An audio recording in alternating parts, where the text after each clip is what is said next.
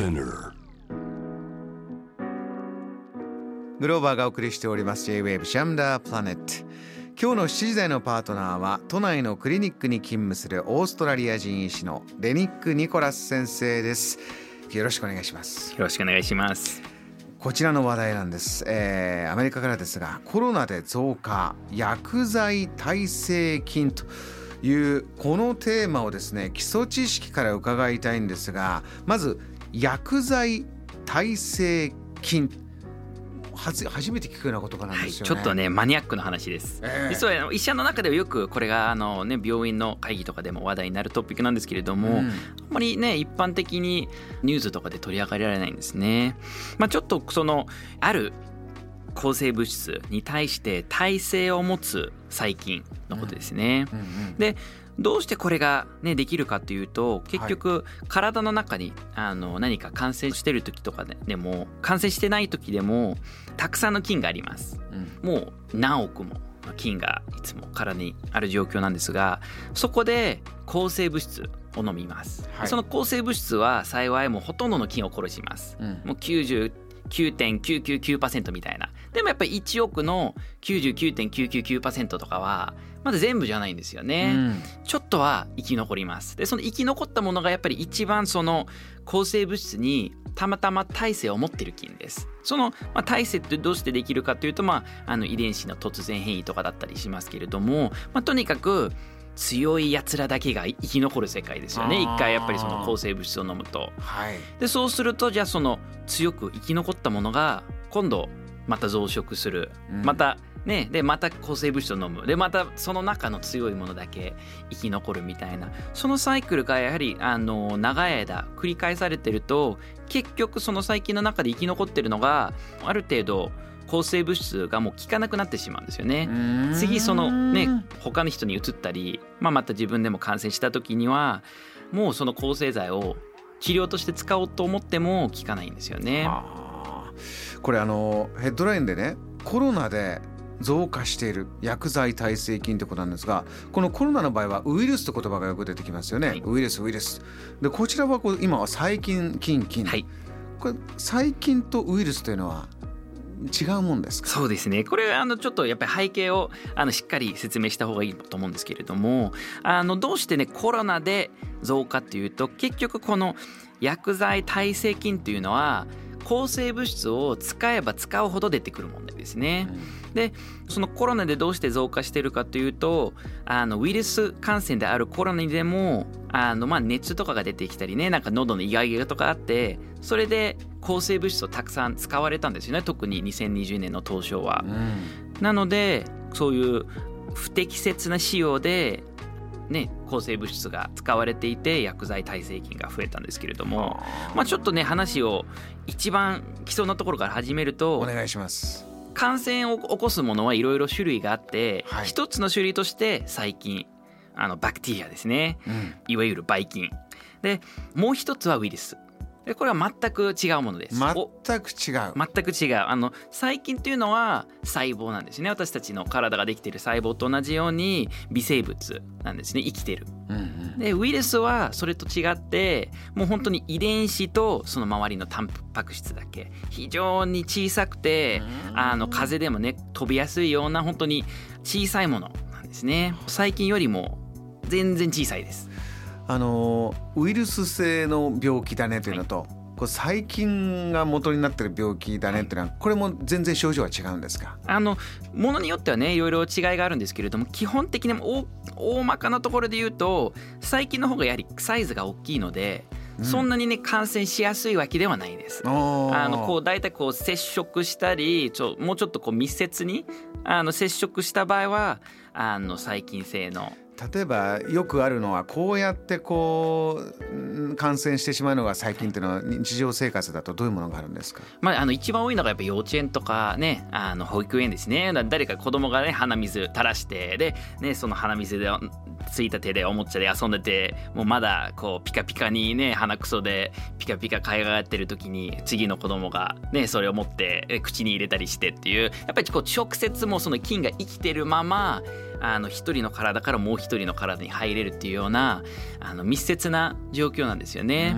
あのもちろんねほとんどのあの性感染とかでも細菌なんですけれどしあとやっぱりあのこう他にあるのが自分のすでにいつも体の中に細菌があるので免疫が弱った状態特に高齢者とかの中ではもうたまたまの口にすでにあの入ってった菌が肺の中にね誤嚥したりそれで誤嚥性肺炎とか起こしたりするものですね。なので基本的にまあ衛生が悪い状況またはあの小さい子供または高齢者がとってもなりやすい病気です。細菌による感染、はい、こういうことなんだ。では一方のウイルスはいかがでしょうか、はい、ウイルスっていうのはやはりあの成人でもかかりやすい病気で、まあ、コロナウイルスも一つのウイルスなんですが、はい、やはりとってもサイズが小さいので飛沫感染で起こりやすい病気ですよね。衛生管理きちっとしてても、はい、このウイルス感染は起こる。そうですね、うん、やはりあの本当に細かいウイルスなのでそれがこう部屋の中でねこう漂って吸われるような状況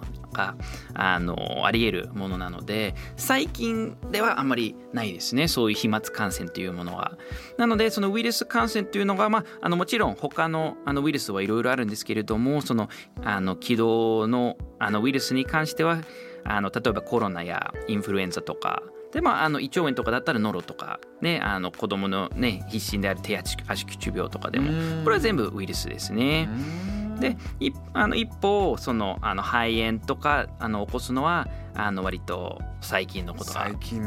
多いですね。あと溶連菌の咽頭炎とかだったり。で特徴としてはやっぱり細菌性の方が、まあ、大きく言うと細菌性感染は基本的に熱を起こすんですよね。うん、であのーやはりこう一つの場所にこう著しい症状を起こすんですね。割と肺炎とかだってもう本当に咳が止まらないもう熱が高いみたいな状況になるんですけれども他の症状があんまり出ないんですね。でウイルスは一歩やっぱり細かいのでも体全身に行きやすいですよね。なのでこう同時に鼻水が出たりねくしゃみが出たりそして喉も痛くてそして咳もあってそして頭痛もあるみたいな時はそれはやっぱりウイルス性が疑わしいですね。Jam the Planet. J-Web Jam the Planet 今日の自然のパートナーはオーストラリア人医師レニック・ニコラス先生をお迎えしています、えー、先ほどはウイルスと細菌の違いを解説していただきました。ではこれを踏まえてですね今日のトピック。抗菌薬などに対する耐性を持った薬剤耐性菌がコロナで増加したんだと、えー、先ほど少しあの大まかには伺ったんですが、えー、ウイルスと細菌の違いが分かったところでまたじっくり教えていただけますか？はい、えー、とまあさっきのね話だとあの成人の中では、ね、あのウイルス感染やっぱり風邪症状とかきたすのは基本的にウイルスというところなんですけれどもあのやはりそれで抗生剤を使ってしまうとどうなるかというとまず全く治療にならないんですね。コロナウイルスに、まあ、このヘッドラインで言うとコロナウイルスですけどもウイルスに抗生物質っていうのは効かないんですか？そうですね。抗ウイルス薬が効くことはたまにあるんですけれども例えばインフルエンザとかコロナだったりあのそういう抗ウイルス薬っていうものも存在するんですけれども一般的なその抗生剤あのは全くウイルスに効果がないんですね。これは細菌に向けたものなんだ。だけに向けたものですね。ウイルスには、ま、全くそれがあの100錠飲んでても全くねビビッとしない。へえですね。であのそうするとじゃあねさっき話してた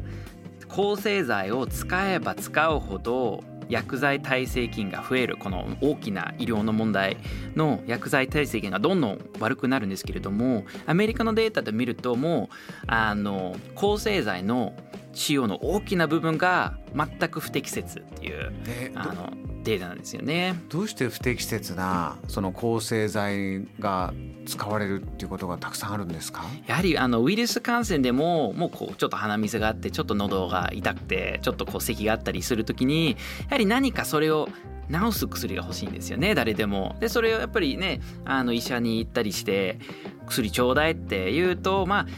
あの実は風邪を治す薬は全くないんですよね。こういくらそれが長引いてもいくらそれがひどくてもあくまでも対症療法です、うん、私たちが何か薬をあげてそれをこう期間を短縮するもう早く仕事に復帰するっていうような薬が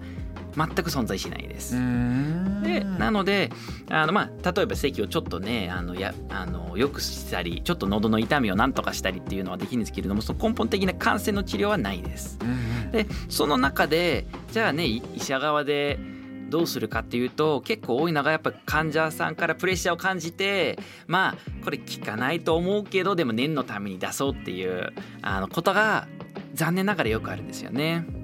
あの日本は特に抗生物質もらったから安心だとかね風邪ひいてこう職場行く時、まあ、学校でも、まあ、学校はあんまりあれかでも大人になると職場に早く行かなきゃっていうプレッシャーが日本の場合と結構あって抗生物質もらってくるとかね。そうですね。ありますよ風邪ひくと。そうですね。やはり対症療法って聞くと、まあ、自然に治るとかって聞くといやこの医者はあんまり頑張ってくれてないんだなっていう印象になったりしますよね。なのでやっぱりねあじゃあこれ飲めば治るってね言われてあの方がすっきりねしますし。でもちろんあのね医者側はま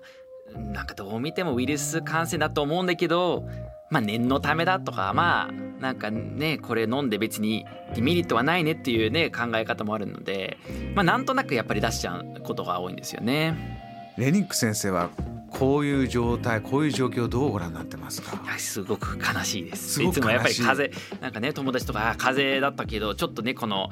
抗生物質もらったっていうとねでちょっと見せてっていうと大体見るとね抗生物質だけじゃなくて強い抗生物質ですよね、うん。抗生物質でもねいろいろ種類があってその範囲が狭いもの。要するにこのある病原菌にこう特化したもの。例えばもともとよく使ってたペニシリンとかはそんなにね害はないんですよね。まあ本当にそのその菌だけを殺すので。でも最近やっぱりどんどん広範囲な、ね、抗生剤ができてる、ね。それがもう全てねいろんな菌を関係なく病原菌だけじゃなくていい菌とかもたくさん殺すあのねあの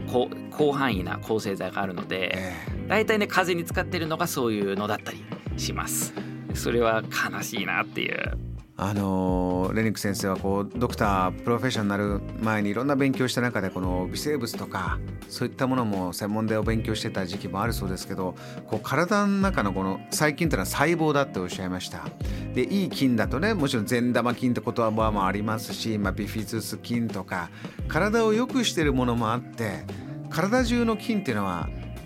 どれも無駄にできないというか全部がこう密接に絡まってるんですって？大切ですよね。やはり腸の中の菌でもあのねいろいろ大事な役割があってでも一番の役割というのが自分の体を他の感染から守ることですよね。もちろんそのいい菌がすんそこの腸の中に住んでることによって悪い菌が入ってきにくいですよね、なのでその抗生、ね、強い抗生剤を飲んだ後どうなるかっていうと実は他の、ね、腸の感染とかのあのが出てきたり、ね、します。あのまあそんなにあの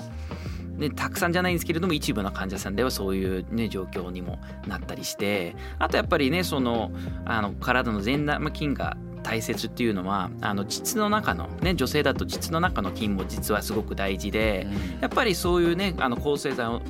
あのたくさん飲んだ後だとあの他のねその膣内のあのこう心筋の感染とかにななりやすいっていう研究もありますしやっぱりこうねあのこの薬剤耐性菌という社会問題だけじゃなくて、患者さん本人にもデメリットがあるのでやはり抗生剤って本当に本当に細菌性感染だなと思った時だけにあの使う大大切なものだなと思います。あの先生はオーストラリアでもドクターをされてで今度は日本のクリニックでもお勤めで日本の場合この抗生物質ってかなりねやはりメジャーだなって私は感じてるんですけれどもいかがですか？こう比べてみた時っていうのは。そうですね、まあ、やっぱりそのあの意識としては海外の方が先にあのこれに関しては多分意識が高いと思うんですよね。あのあんまりこう日本ではそのね、抗生剤を飲むと薬剤耐性菌ができてしまうとかあんまりそういうあのそこの意識がある患者さんが少ないと感じますね。私もねここまでの知識っていうのは正直なかったですからこれを聞くとねじゃあ次何か症状が出てドクターに見てもらう時になるべくこの抗生物質抗生剤っていうのは本当に必要なんでなければあまりこうなんとなく安心するために飲むっていうのはこれは避けた方がいいっていうこういうことなんでしょうか？そうですね。やはりあのもちろん細菌性を疑った場合はあの細菌性の感染を疑った時はもう絶対に飲んだ方がいいですね。これはもうあの本当に飲まないとどんどん悪くなる場合もありますのでやはりそこはあくまでも医師の判断なんですけれどもでも患者さん側でもいやあの先生これは本当に本当に必要ですか？それともこれウイルスなんですか？とかっていうところとかを聞いたりしてあの、まあ、必要じゃなければ別にあんまり飲みたくないっていうぐらいをあの伝えとけばやっぱり医者側でもあこの患者さんはこう無理やりでもなんか抗生剤が欲しいわけじゃないんだと気づいてくれればある程度まあじゃあ本当はごめん対症療法しかないよっていうねあのこともありますのでやっぱりあのね、無駄に抗生剤を、まあ、なんとなくいい薬を持った気持ちかもしれないんですけれども仮にそれがウイルス感染の場合は自分にもディメリットね善玉菌が殺されてしまう。そしてあの社会にもディメリットなんですよね。もうどんどんこういう結局その抗生剤に耐性菌ができてしまって将来のあの感染にはその抗生剤が効きにくくなることもありますので。まあ、やはり抗生剤っていうのは本当に素晴らしい薬だから大切な資源として使わなきゃいけないなと思います。JAM The Planet